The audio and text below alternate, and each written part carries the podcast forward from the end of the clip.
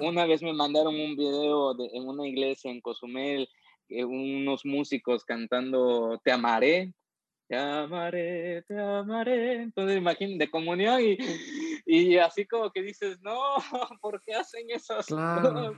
¿no? De que vamos a dar las formaciones y, maestro, ya nos quitó el 99.99% de nuestro repertorio, ¿no? Ahora que cantamos. Ya nos dijo que no podemos cantar nada de lo que no sabíamos. Así es, todo lo que no sabíamos ya no lo podemos cantar. Entonces, cuando ya se les dice que no cantar, entonces agarramos y decimos, ¿qué creen? Ya tienen que cantar no, ya no hay pretexto. Sí, sí, No nada más decir, no, a ver, les ofrezco algo nuevo. Gladius es el movimiento de renovación para la música católica que nuestra iglesia estaba esperando.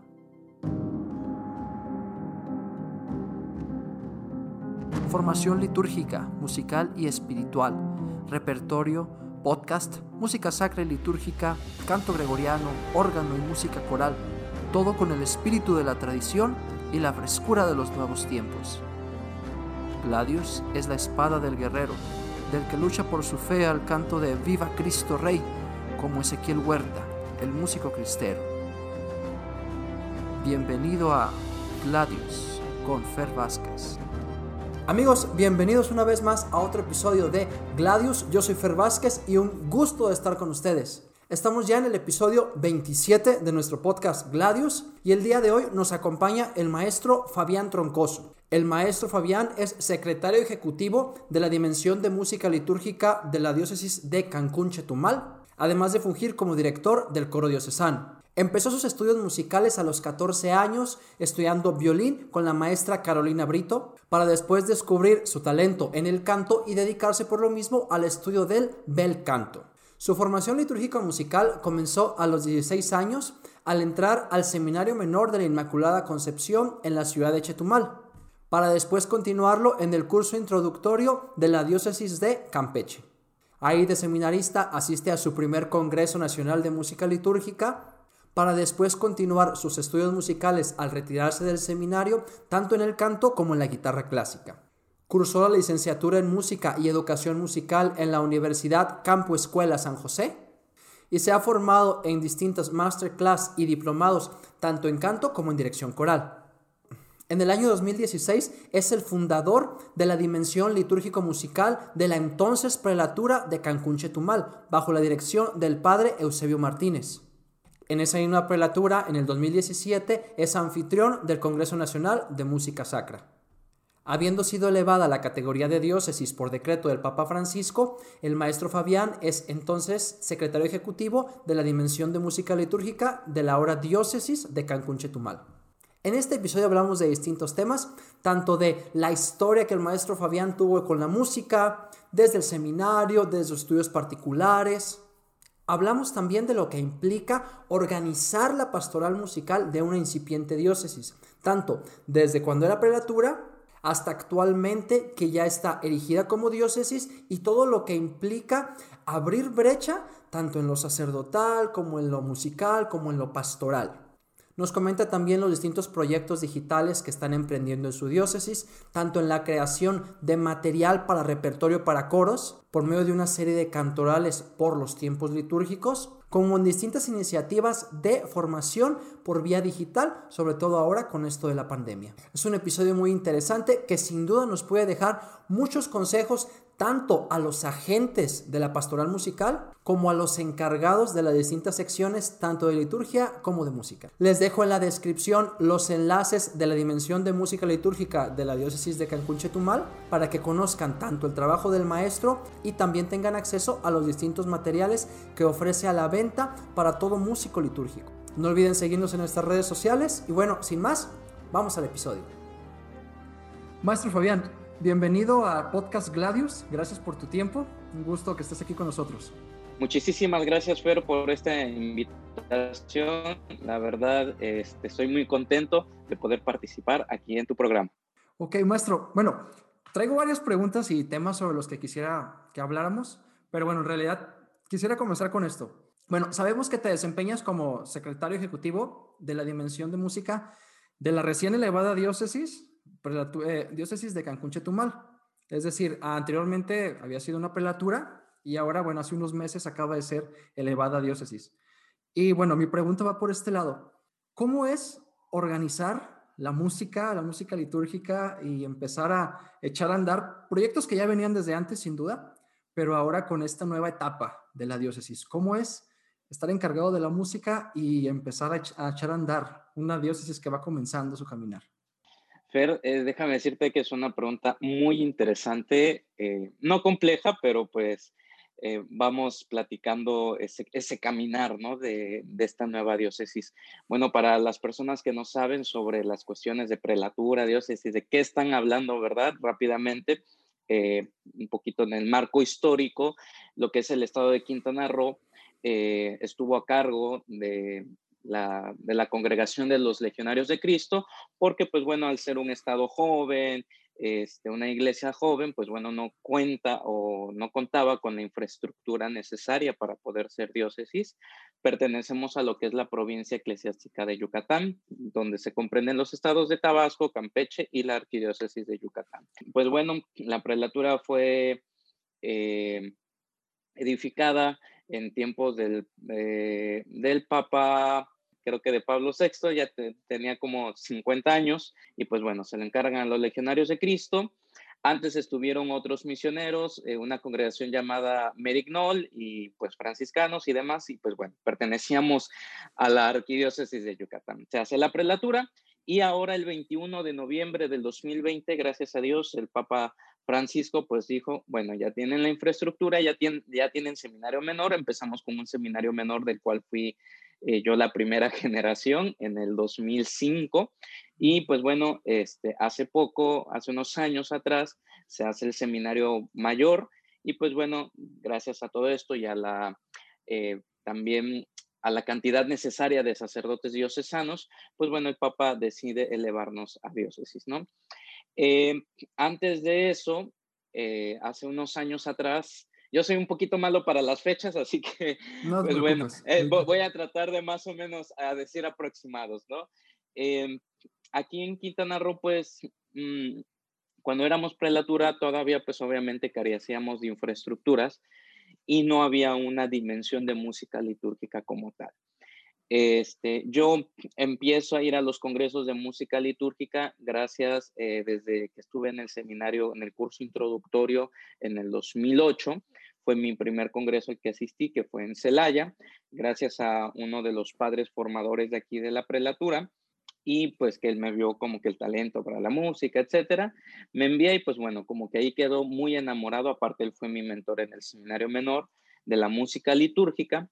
Y pues, este, pues ahí como que empieza mi caminar, ¿no? Este, me salgo del seminario, eh, continúo mi labor en la iglesia dejé de asistir a los congresos, los vuelvo a retomar cuando fue en Monterrey y de ahí seguiditos, no he faltado a ninguno. Y de repente, el año en que vino el Papa a México, el Papa Francisco, eh, pues en el Congreso me empiezan a presionar, maestro, ¿cuándo en Cancún? ¿Cuándo en Cancún? Y pues bueno, le hablo al padre encargado aquí de, de, la Comisión de Pastoral Litúrgica de la prelatura. Le digo, oiga, padre, me están insistiendo, me dice, ¿te gustaría? Y le digo, pues bueno, de una vez. Y me dice, déjame hablar con el obispo, ¿no? Eh, que aquí está el obispo Monseñor Pedro Pablo Elizondo, que es legionario de Cristo. Bueno, ahorita ya es diocesano. Y en dos, y al día siguiente, me dice el obispo que sí. Y yo dije, pues bueno, ¿no? Y ahí voy con este, eh, el obispo, bueno, en ese tiempo era obispo de Tlaxcala, Monseñor Francisco Barrón, que ahorita es arzobispo de Tijuana, y con el maestro Gabriel Frausto, que es secretario ejecutivo de la Dimensión Episcopal, ¿no? De música litúrgica. Y les digo, pues, ¿qué creen? Ofrezco la prelatura de Cancún Chetumal como de sede del próximo Congreso de Música Litúrgica. Y pues por obra del Espíritu Santo, fuimos los únicos que nos postulamos, ¿no? Entonces, este, pues ahora sí que cuando dijeron que Cancún, pues hasta, hasta la mosca que estaba ahí alzó la mano, ¿no? Para por el interés de la música, las playas y las demás no, eran lo importante, eso, no era lo importante, claro. La pasión por la música. Así es, la pasión por la música, ¿no? Y pues que siempre ha sido en lugares con frío, pues ahorita un poquito de calor, ¿no? Entonces dijimos, pues bueno. Y a partir de eso nace formalmente la dimensión de música litúrgica aquí en lo que fue la prelatura de Cancún, Chetumal. Entonces, gracias a Dios, me toca pues ser el, eh, el, fundador de esta, de esta dimensión como prelatura.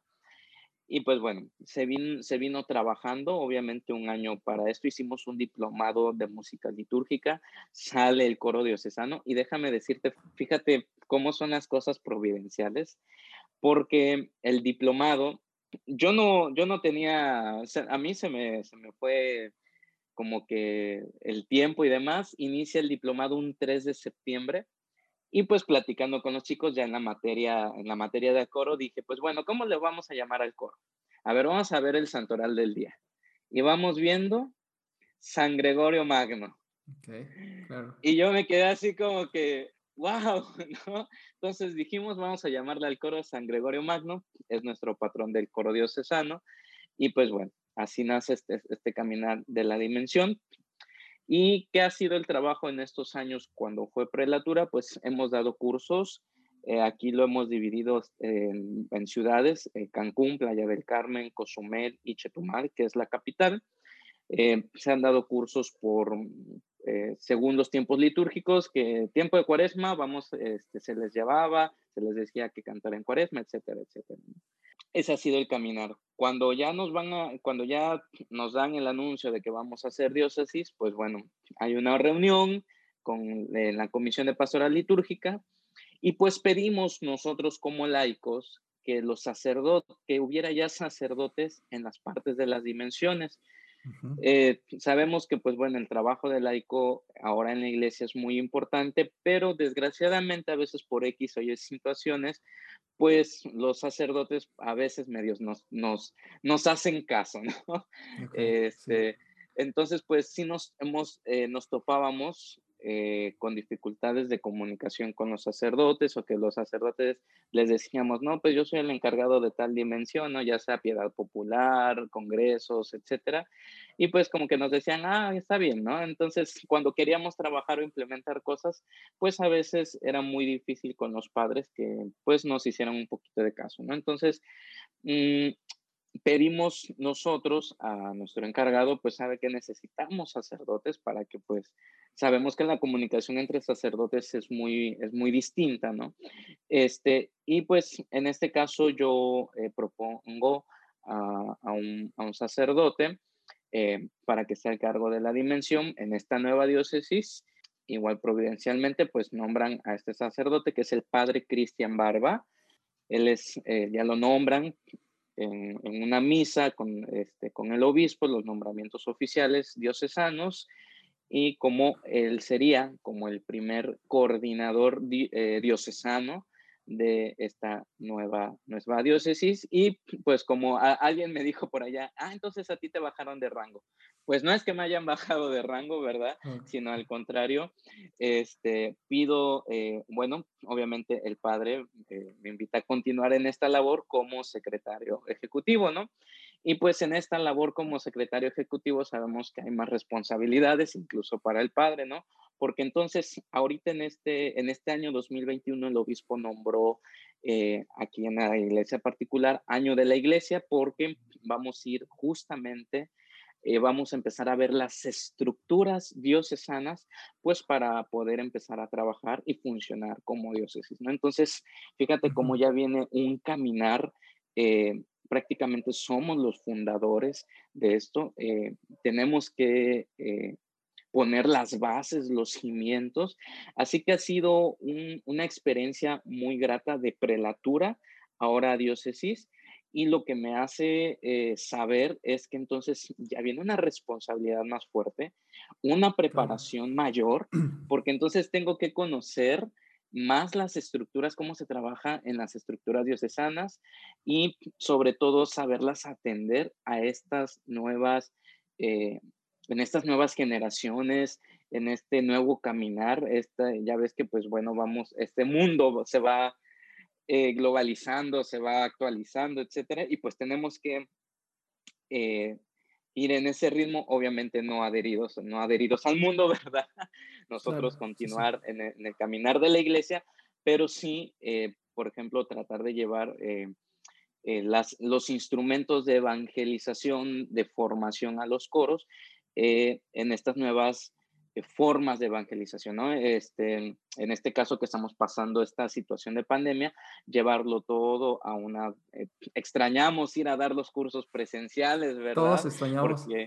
sí, yo creo que todos los extrañamos y entonces, este, pues bueno, adaptarlo a estas nuevas realidades. Entonces, es un proceso que sí Fer, te digo, estoy un poco nervioso, pero no un nervioso con miedo, sino un nervioso eh, alegre, feliz por, por la responsabilidad que ahora en, nuestro equipo este, vamos a realizar.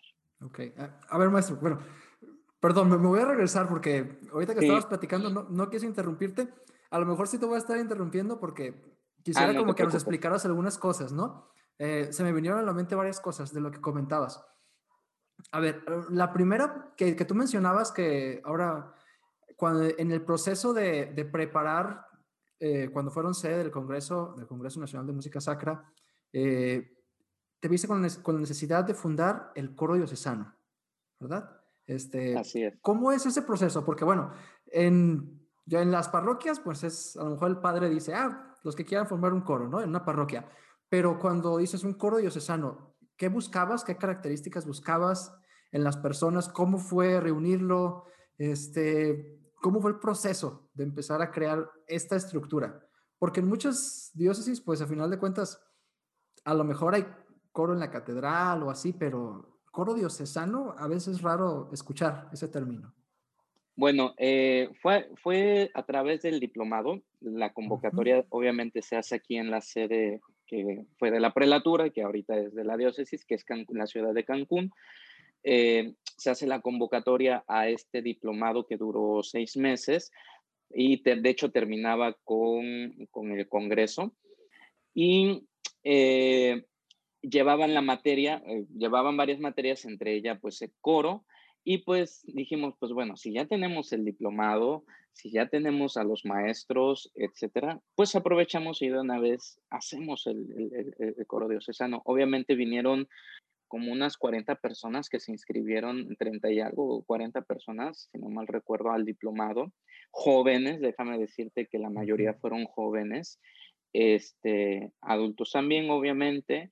Y pues bueno, gracias a esa convocatoria, que venían de varios coros de aquí de la ciudad de Cancún, de varias parroquias, eh, pues bueno, es que se conforma este, este coro, ¿no? Entonces, hasta ahorita han sido pues varios años que se, que, se tiene este coro, gracias a Dios, pues obviamente fuimos los encargados de eh, llevar la música litúrgica en, eh, para la, la, misa de, de este nombramiento de diócesis entonces, igual esa responsabilidad, ¿no? Y pues vamos caminar, eh, vamos en este caminar, en este proceso, se les, se les da formación litúrgica continua.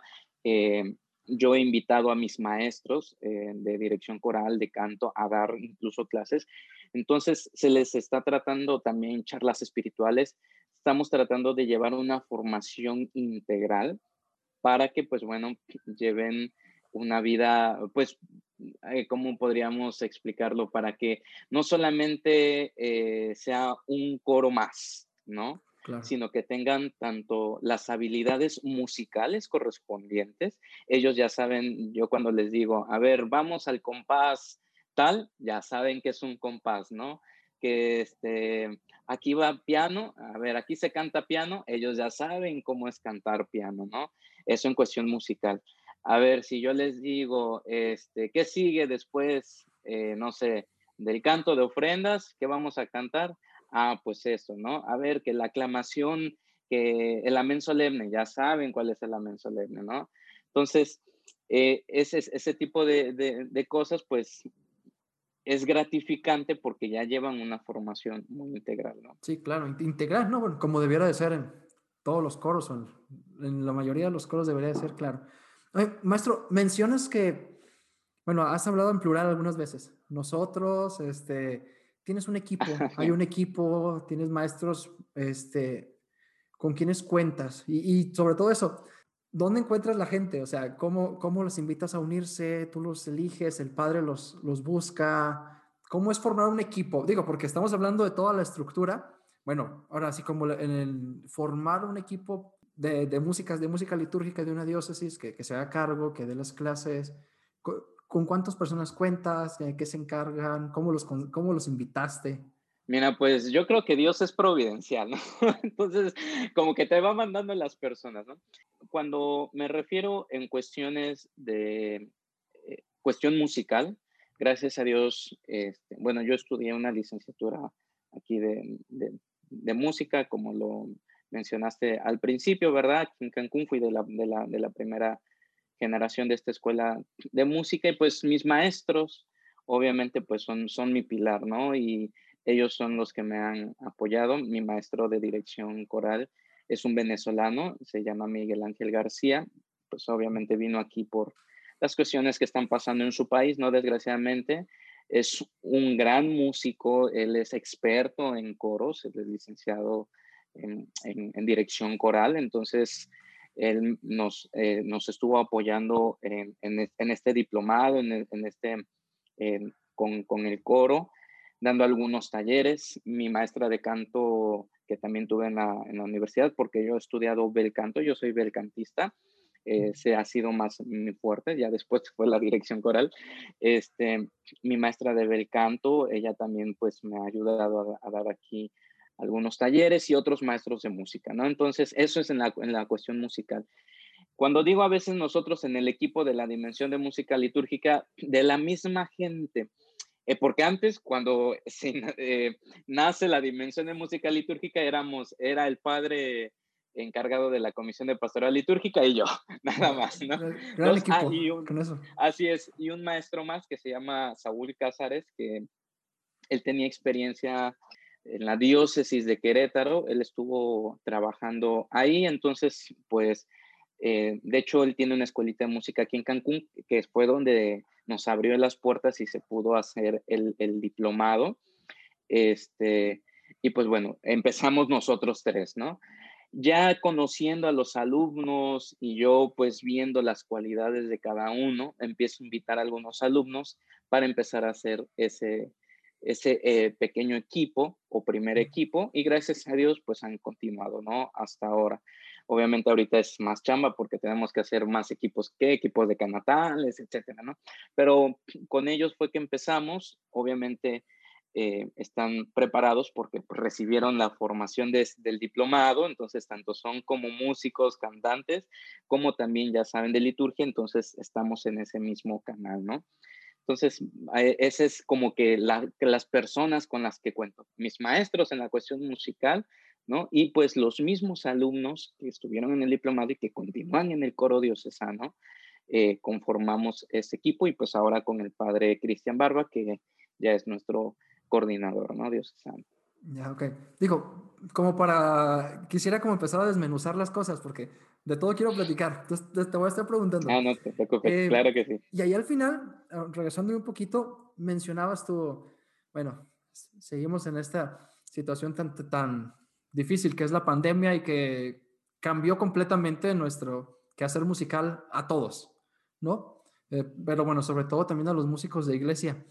Mm, bueno, sé que hay varias iniciativas y están haciendo varias iniciativas digitales. Eh, a mí me llama mucho la atención esta iniciativa que, tienes, que estás creando, de crear cantorales, eh, bueno, editados, recopilados por ti, por cooperación de varios, y también como ofrecerlos vía digital, ¿no? O sea, pero yo, yo me he dado cuenta, bueno, no, no sé, eh, creo que es una situación en muchos lados, que todavía hay como una especie de resistencia y dificultad, ¿no? De, de cómo nos hallamos en el medio digital a, seguir haciendo música. No sé, ¿cómo has experimentado esta experiencia de crear proyectos digitales, los cantorales, este, eh, hacer formación vía, internet, este, vía digital? ¿Cómo la, cómo, ¿Cómo la han afrontado desde tu trinchera, desde tu diócesis? ¿Cómo ha sido esa experiencia? Yo creo que como no estamos acostumbrados, eh, bueno, yo en, lo personal eh, yo soy muy auditivo, ¿no? Por, bueno, por algo soy músico. Este, yo, por ejemplo, necesito estar, igual soy visual, etcétera, ¿no? Yo necesito estar en algo presente como para captar, como para aprender, ¿no? Yo como persona, ¿no? Yo, yo, yo soy así. Y a veces como que he tratado de tomar o de estudiar otras cositas vía online y en lo personal a mí sí se me dificulta un poco porque siento que, que la falta de ver a la persona, de, de, este, de tener otras personas para una participación más integral, como que sí es difícil, ¿no? Yo por, a lo mejor porque no estoy acostumbrado a ello, ¿no? Somos una generación que todavía está acostumbrado como a cosas todavía más tradicionales, ¿no? Y entonces, ¿a, qué voy? Imagínate nosotros, yo que no estoy acostumbrado a ello, tratar de preparar a unas generaciones o incluso a todavía personas que se les dificulta la cuestión de las, de las cuestiones digitales, la verdad sí es, eh, digamos, que sí estamos haciendo, yo creo, cosas extraordinarias, este, porque pues sí tenemos que adaptar varias cosas, ¿no? En cuestión de los, de los cantorales, eh, ha sido, fíjate, eh, fue, fue, algo muy chistoso, la verdad. Nacen, eh, nacen para cubrir las necesidades primero del coro diocesano. ¿Cómo es eso? Antes, pues yo transcribía las partituras, ¿no? Que vamos a aprender tal canto porque se viene, no sé, vamos a cantar la misa del obispo tal día. Ah, ok, ahí les transcribo las hojas y pues como buena formación que he tenido de coros, a ver, todos con sus carpetitas, sus hojas bien puestas, lápices, este, eh, marcadores, ¿no? Por si doy indicaciones. Todos escriban la indicación para que no se olvide. Exacto. Como debe ser. Pues. Entonces, pues, ahí están sus, sus carpetas, ¿no? y pues ahora era imprimir hojas, etcétera. Cuando íbamos a dar los cursos a las diferentes ciudades, a los diferentes decanatos, igual, cárgate con tus hojas, ¿no? Y pues yo dije, pues bueno, para que se vean parejitos, bonitos en el coro, pues les voy a hacer unos libritos mejor, ya voy a seleccionar bien el repertorio, les hago unos libritos, ¿no? Eh, sale un primer cantoral de misas litúrgicas, eh, escojo 10, 10, 10 misas, este, las típicas que ya todos conocemos, este, alrededor de tu mesa, este, eh, reunidos en el nombre del Señor, incluso este, eh, el Requiem de Palazón, unas de Marco Frisina, etcétera, ¿no? Y algunos textos musicalizados del ordinario. Después hago uno porque íbamos a cantar toda la Semana Santa, este, entonces hago uno de Cuaresma, Semana Santa y Pascua y hago estos libritos y digo, pues bueno, vamos a hacer los cantorales. Los hago y demás. El año pasado, en la pandemia, pues obviamente, este, pues, ¿qué hago, no? Yo dije, pues vamos a reformar estos cantorales, ¿no? Y este, hago una nueva edición del de misas litúrgicas. Y luego yo dije, nos hace falta un cantoral de tiempo ordinario, con cantos varios, litúrgicos, etc. Y hago el de tiempo ordinario. Así que la pandemia fue la responsable, la culpable de hacer estos, estos cantorales. Este, ¿Verdad? Que yo les llamo a estos, bueno, hice una segunda edición de, de, de, misas litúrgicas. Eh, le cambio la imagen, de hecho, a ver, déjenme, por aquí lo, lo tenían lo tenían, bueno, ah, no, aquí está. Eh, aquí es, bueno, para que los lo puedan ver, ¿verdad? hago este y pues hago el que es el más gordito, ¿verdad? El de tiempo ordinario, pues bueno. Este, y los empiezo, pues obviamente también eh, como músico, ¿verdad? A veces nada más vivimos de esto y este, y pues empiezo también en una forma de ayudarme económicamente. Le pido permiso obviamente a los padres. Oigan, ¿será que los pueda vender para ayudarme económicamente? Me dicen sí, sin, ningún problema, ¿no? Entonces empiezo a recopilar muchos cantos, eh, los empiezo a poner en versiones corales y demás. Te digo, primero pensado en las, para cubrir las necesidades exacto de, de mi coro, para que ya tuvieran su librito ya no estuvieran que este, eh, búsquense la hoja ¿no? Ahora tráiganse este canto, ¿no? Entonces, y ya después nace esa idea y también obviamente para ofrecerlo a muchos coros que carecen de, luego vemos en los grupos, ¿no? De Facebook, para los que estamos en grupos de Facebook de, de formación para coros, que oigan, canto para esto, oigan que canto para aquello, ¿no? Sí, Entonces, sí, pues, y también para cubrir las necesidades de los coros, porque ahí, ahí va otra, ¿no? De que vamos a dar las formaciones y maestro ya nos quitó el 99.99% de nuestro repertorio, ¿no? Ahora que cantamos. Ya nos dijo que no podemos cantar nada de lo que no sabíamos. Así es, todo lo que no sabíamos ya no lo podemos cantar. Entonces, cuando ya se les dice que no cantar, entonces agarramos y decimos, ¿qué creen? Ya tienen que cantar. no, ya no hay pretexto. Sí, sí. No nada más decir, no, a ver, les ofrezco algo nuevo y, y hacía mucha falta porque si bien hay distintos cantorales eh, por distintas eh, instancias que lo sacan, hace mucha falta recopilaciones de repertorio buenas y completas, ¿no? Y, la verdad es que es una labor muy difícil, la verdad, recopilar y copiar y editar. Entonces, por eso preguntaba sobre esta iniciativa. Sí, pues así nace, ¿no? Primero para cubrir la necesidad de un coro y las necesidades de los, de los coros de nuestra prelatura o diócesis, ahorita ya diócesis, ¿verdad? Y pues bueno, ¿por qué no ofrecerla? Obviamente, pues para quien, lo, para quien guste, ¿no? Ok. Maestro, bueno, ya habías, mencionado un poco acerca de, de cómo en este caminar de, de, lo que llevan como, como dimensión de música, cuentan ya con un asesor sacerdote, eh, también, bueno, la, hablaba sobre las distintas interacciones con los sacerdotes de presentarte y ofrecer todo. Eh, sé que también das clases en el seminario, vas a dar clases, das clases en el seminario, y bueno, voy a esto. Yo, por ejemplo, eh, algunas veces he dicho y hemos comentado aquí en distintos episodios que es importantísima y que la, la renovación de la música es clave y va a suceder cuando los sacerdotes, bueno, estén correctamente convencidos de la, de la, importancia de la música y tengan una formación adecuada, tanto musical como litúrgica, un aprecio, ¿no? ¿Cuál ha sido tu experiencia eh, en, de ahora sí que tú eres también formador de, de, seminaristas. Eh, ¿Cuál ha sido tu experiencia al enseñarles música a, lo que les compartes? Digo, porque ahí hay, un punto muy, que yo creo que es clave, importantísimo, la formación de los sacerdotes, los futuros sacerdotes, ¿no? En cuanto a la música. ¿Cuál ha sido tu experiencia? ¿Cómo, está, cómo te ha ido ahí? Mira, gracias a Dios me ha ido muy, muy, muy bien. Este, obviamente al ser el único que hay que ha talachado en la cuestión de la formación y de, la música litúrgica aquí en, la prelatura, pues obviamente me tienen como eh, como una referencia, ¿no? Este, oiga maestro, tengo tal duda si se puede cantar esto o cómo se podría cantar aquello. Este, pues ya me, me consultan y como que tienen esa, esa certeza. Si hay algo que yo también tengo duda, pues bueno, sé que puedo contar con otros maestros este, preparados en liturgia, teología y demás, y pues bueno, ya me, también me este, pido la asesoría y pues bueno, ya se las explico a los chicos, ¿no? Entonces, eh, hasta ahorita, pues obviamente tienen la, la confianza de, de de preguntarme de que lo que les enseño no es, eh, ¿cómo se llama? No es como que y, eh, comentarios personales o propios, ¿no? Sino todo está, eh, siempre les digo, en el misal romano dice tal cosa, ¿no? Este, en el tal documento dice tal cosa, ¿no? Todo viene sustentado.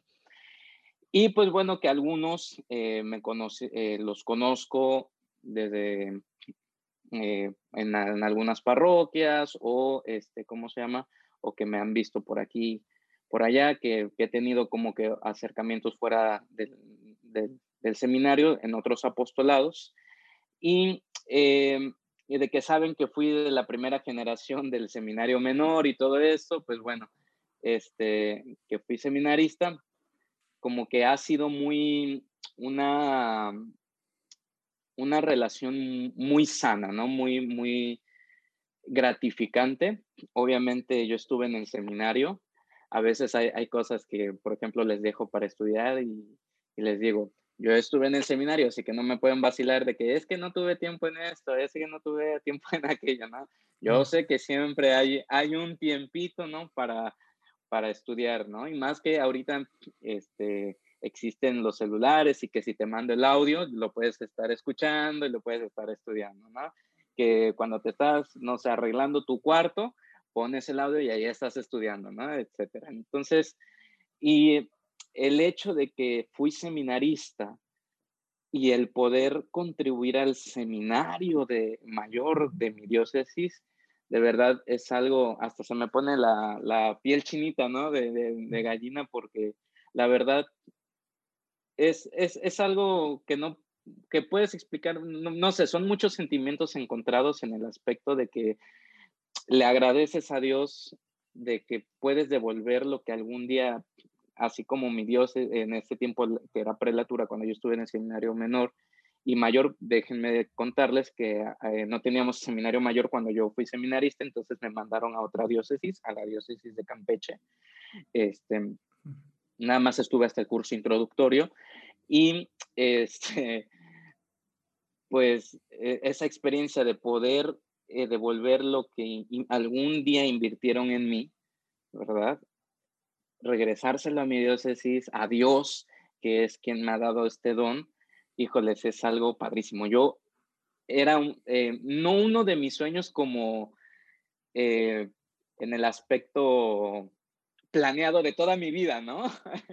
Obviamente, porque déjenme decirles que ni siquiera era mi idea estudiar música, yo ni siquiera quería estudiar este, música, yo no lo veía como profesión, yo, ven, yo vengo estudiando música desde los 15 años de edad, fue cuando empecé a tomar, no, 14 años de edad, perdón, eh, empecé a estudiar violín, estaba yo en la secundaria, fue mi, mi primer instrumento, después mi maestra me descubre el don del canto y me dijo, la vas a hacer más de cantante que de violinista, ¿no? Y así vi la música yo como hobby, jamás como profesión, eh, y pues bueno, otros sucesos que a lo mejor te puedo contar más adelante, ¿no? Este, pero el poder eh, participar en, el en nuestro seminario mayor de nuestra diócesis y, y poder por justamente e, eso, lo que tú dijiste, la formación de los futuros sacerdotes es muy importante porque muchas veces, ¿qué es lo que nos dicen la gente? Es que el padre permite esto, es que el padre permite aquello. El padre sí nos deja. El padre sí nos deja, ¿no? Exacto. O es que el padre no nos enseña esto, ¿no?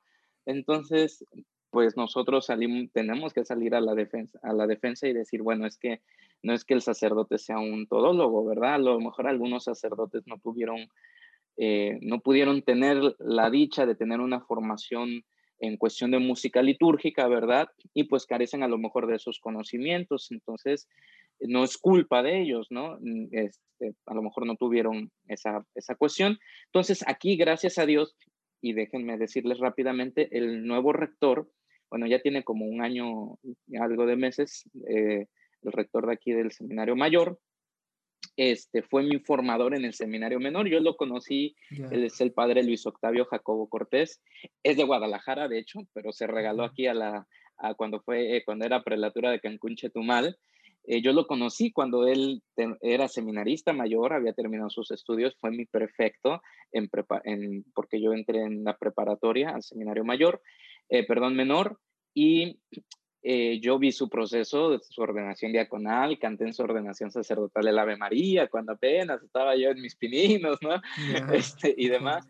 Entonces, este, pues obviamente esa amistad con, con, ese este sacerdote que de hecho es como mi confesor, mi director espiritual, ya cuando a veces tengo situaciones personales un poquito duras, pues siempre con él, ¿no? Y demás, ¿no? Entonces, eh, como pues conoce mi proceso, me conoce esa amistad de ya tantos años, más de 15 años, pues obviamente, imagínate trabajar con él, esa seguridad que le da de que estoy con los chicos, que entiendo la situación de la vivencia del seminario y que él fue, de hecho, él fue el culpable de que yo fuera al, al primer congreso de música, fue quien me, este, me impulsó, este, me, me, impulsó en la música litúrgica, entonces imagínate, o sea, él es, él, él es un amante de la música litúrgica, ¿no? Y de la música en, en, general, ¿no? Él es, un, él es melómano, entonces toca guitarra, un poquito de órgano, se sabe canto del seminario de Guadalajara que nos ha traído por aquí. Por ejemplo, hay un salmo que se llama Oráculo del Señor, que, ah, claro, que a nosotros de las vísperas. Oráculo del Señor, mi Señor. las vísperas.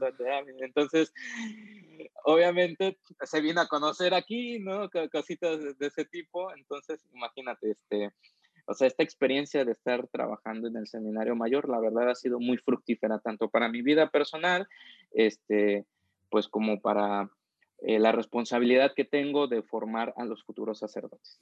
Ok, maestro. Bueno, eh, a lo mejor como para ir, ir redondeando y cerrando un poco, maestro. Eh, mira, te comento, en esta temporada les he, siempre les, les hago esta pregunta a los que nos acompañan.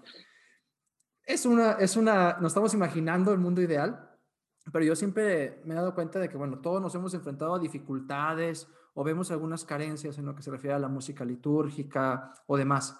Y me gusta hacerles esta pregunta como para em, cerrar, siempre, que, siempre que tenemos un diálogo aquí. Te la planteo a ti. Si tú tuvieras toda la autoridad y todos los recursos disponibles a, ahora sí que bajo tu control, si tú tuvieras, si fueras plenipotenciario de lo que sea, este, y tuvieras tú todos los recursos, todas las posibilidades de, implementar, de lo que sea, con respecto a la música, por supuesto, la música litúrgica, ¿qué harías tú o qué te gustaría implementar? Digo porque a lo mejor una de esas, eh, en realidad, estas cosas que, que, aquí planteamos pueden llegar a, a, suceder alguna vez, ¿no? Algún día. Entonces, si tú tuvieras con todos los recursos a tu disposición, todo el apoyo, ¿qué te gustaría hacer en cuanto a proyecto, en cuanto a planes, en cuanto a lo que sea sobre música? Vamos a irnos primero con nuestras realidades, ¿no? Con, con, con mi realidad, vamos con, con, mi diócesis. Este, no me voy a, a volar, sino yo creo que con, con mi diócesis, ¿no? Eh, primero establecer, por ejemplo, eh, como lo estamos haciendo, los cantorales, ¿no? Obviamente, a ver, este es el cantoral de tiempo litúrgico, eh, o estos o los demás, etcétera, solamente se va a cantar en la diócesis esto, ¿no? O sea, que estos cantorales que estamos haciendo se están basando en, en la, ¿cómo se llama? Este, en los tiempos litúrgicos, en, en los ciclos, en lo, se está, se está buscando que se cante la liturgia, ¿no?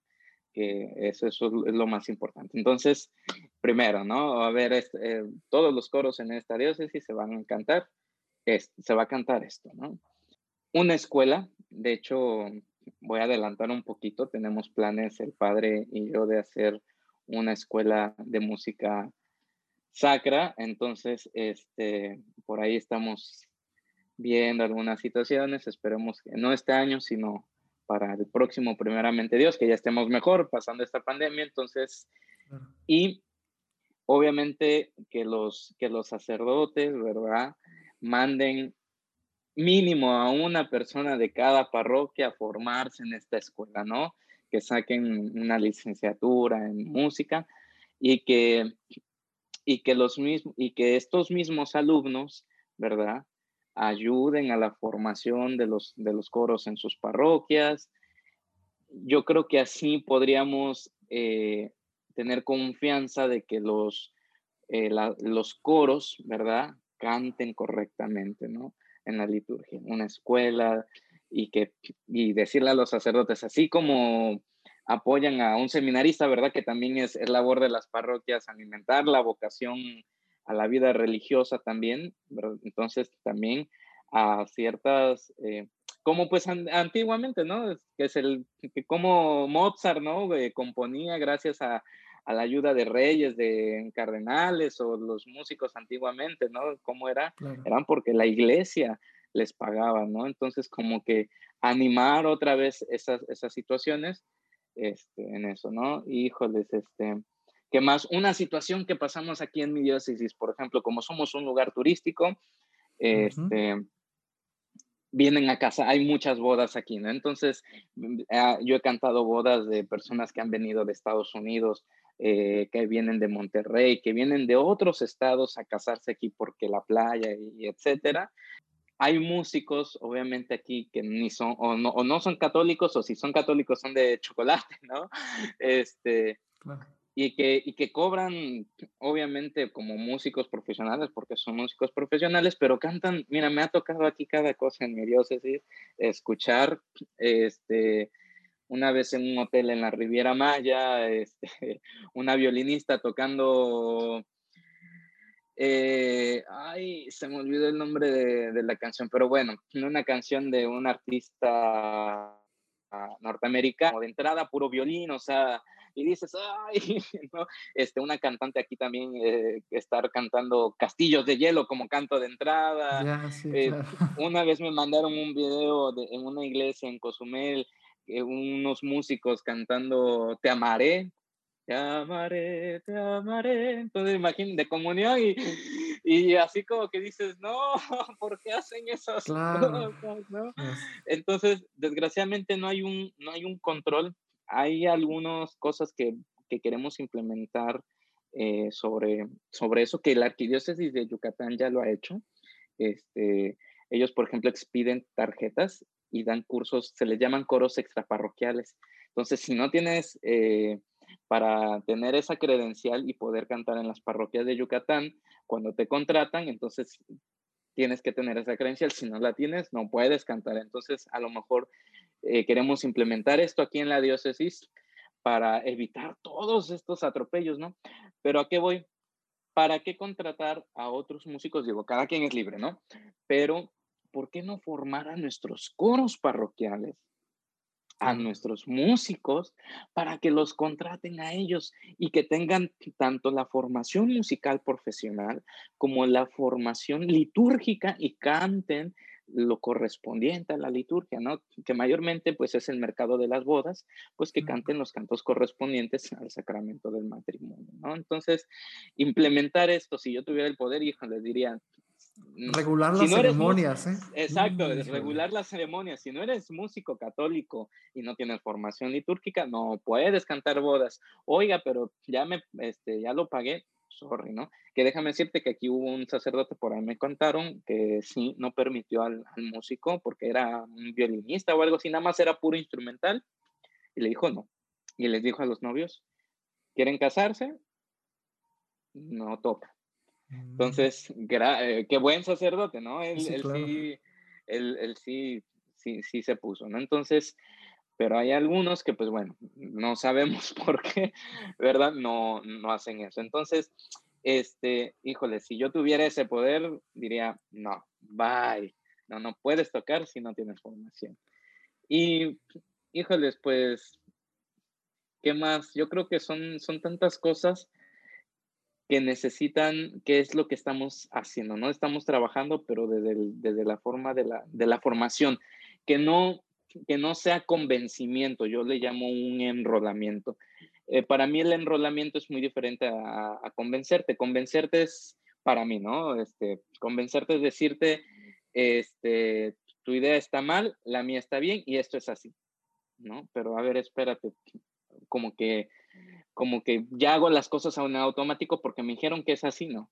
Sino eh, yo, nosotros cuando hemos dado los cursos, tratamos de que los, los coros no solamente hagan las cosas porque lo dice el misal romano, porque lo dice Sacrosantum Concilium, porque lo dice Musicam Sacram, sino que hay más allá, que, que realmente lo hagan por amor a la liturgia. Porque yo, yo les digo, eh, les he dicho, la importancia del canto es para también ayudar a salvar almas. Entonces, imagínate que, que si escuchan, no sé, remolineando, ¿no? Este, como ahí en, que hacen en algunos grupos, ¿no?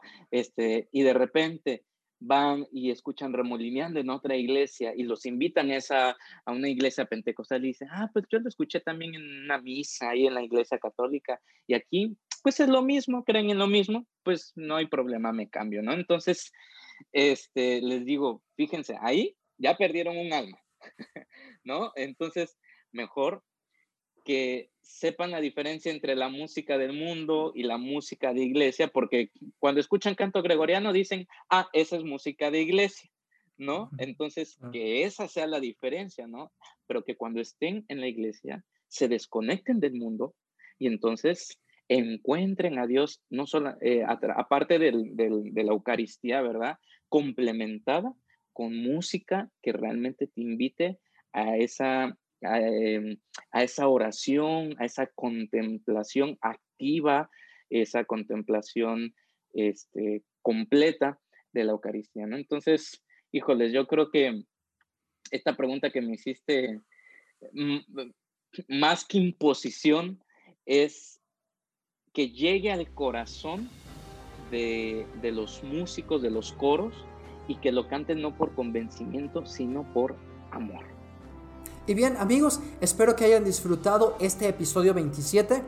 Sin duda que las enseñanzas que el maestro Fabián nos comparte pueden ser muy útiles para toda aquella persona que esté interesada o que tenga dudas sobre cómo organizar una pastoral musical, desde una parroquia hasta, ¿por qué no?, una diócesis. Les comparto también los enlaces a las redes de la Dimensión de Música de la Diócesis de Cancún Chetumal para que puedan conocer el trabajo del maestro. Antes de despedirme les comento que esta semana mi mentor Diego Barrazas acaba de sacar su curso Tu podcast al siguiente nivel y nos acaba de regalar un 10% de descuento sobre el precio de preventa con el código FERGLADIUSMC. Les voy a dejar también el enlace por si quieren checarlo. Sin duda es el mejor curso en línea que existe para saber cómo crear un podcast e incluso llegar a monetizarlo. No olviden seguirnos en nuestras redes sociales, estamos en Instagram, Facebook y TikTok. Y también suscribirse a nuestro boletín semanal, donde continuamente les estoy enviando tanto material formativo como nuevo repertorio para sus coros. Los enlaces para el boletín y para el canal de Telegram también están en la descripción. Y bueno, nos vemos la siguiente semana.